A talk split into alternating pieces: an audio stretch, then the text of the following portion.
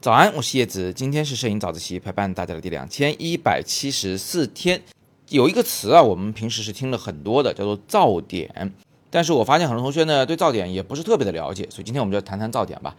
先给大家看一张照片啊，这张照片是我在西藏的夜晚拍摄的一张月光下的雪山，手机拍的。很多年前啊，那个手机呢，它也没什么这种数字的运算，是吧？没有计算光学。它也不会什么拍好多好多张，它去叠加成一张照片，它就是生拍，拍出来以后那个噪点简直了，对吧？都不知道怎么形容它。但是呢，通过这张照片，我们恰好可以看出来这个噪点的产生的原因，以及它的一些基本特色，还有它是怎么变得更明显的。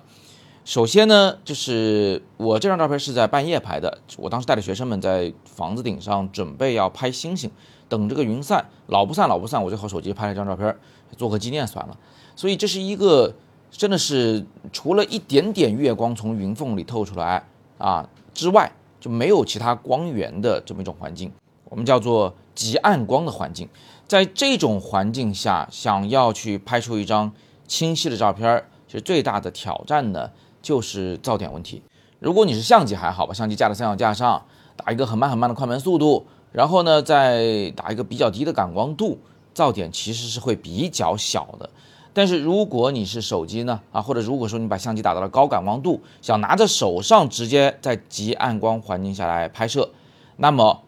超高的感光度就会带来噪点。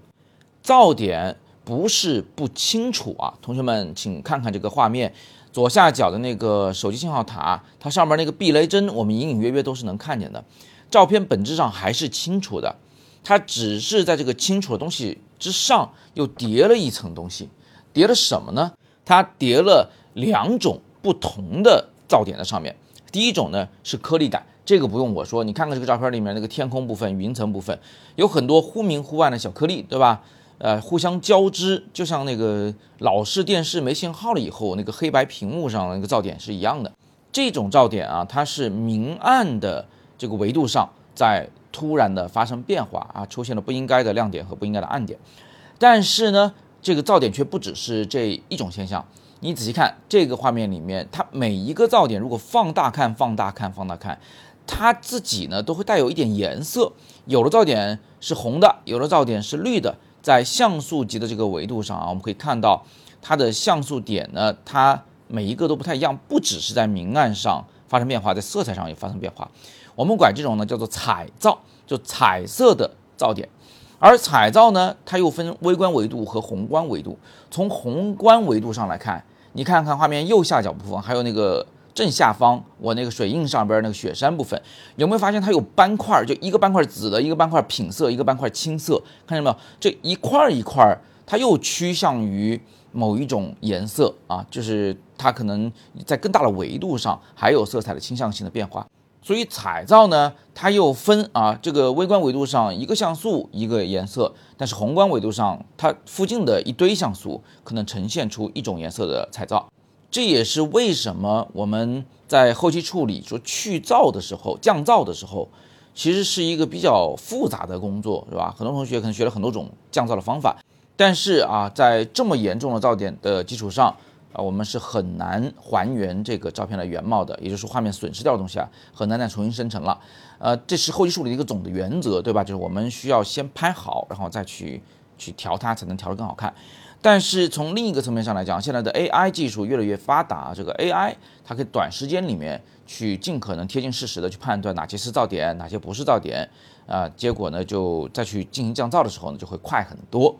不过这里呢，我还要提醒大家，这张照片之所以噪点如此严重，其实也是因为我在后期处理中对它进行了非常大的力度的调整，我增加了对比度，我提亮了曝光啊，等等等等，都导致这张照片的噪点水平被严重了啊，被夸大了。那当然了，如果我仔细去调整的话，用 AI 的话，或许呢这个噪点不会这么明显啊。但是这张照片是很多很多年前拍的，很多很多年前调的。而我现在呢，却还有点喜欢这个照片，我不知道你们喜不喜欢啊？就是它其实有一种像是一种我们叫 low tech，就是低科技水平的数码照片的那么一种怀旧感啊，或者说它也有有一点像画，像画又不像画的这么个样子，因为它的颜色呢像是那个我喜欢的，呃，这个印象派画作里的点彩的这么一种绘制方法，就是我要画一片蓝天，却不一定是画蓝，里边还点上了红，点上了绿啊，点上了黄等等的，但总体来看它是个蓝色的啊，这个叫点彩的画法。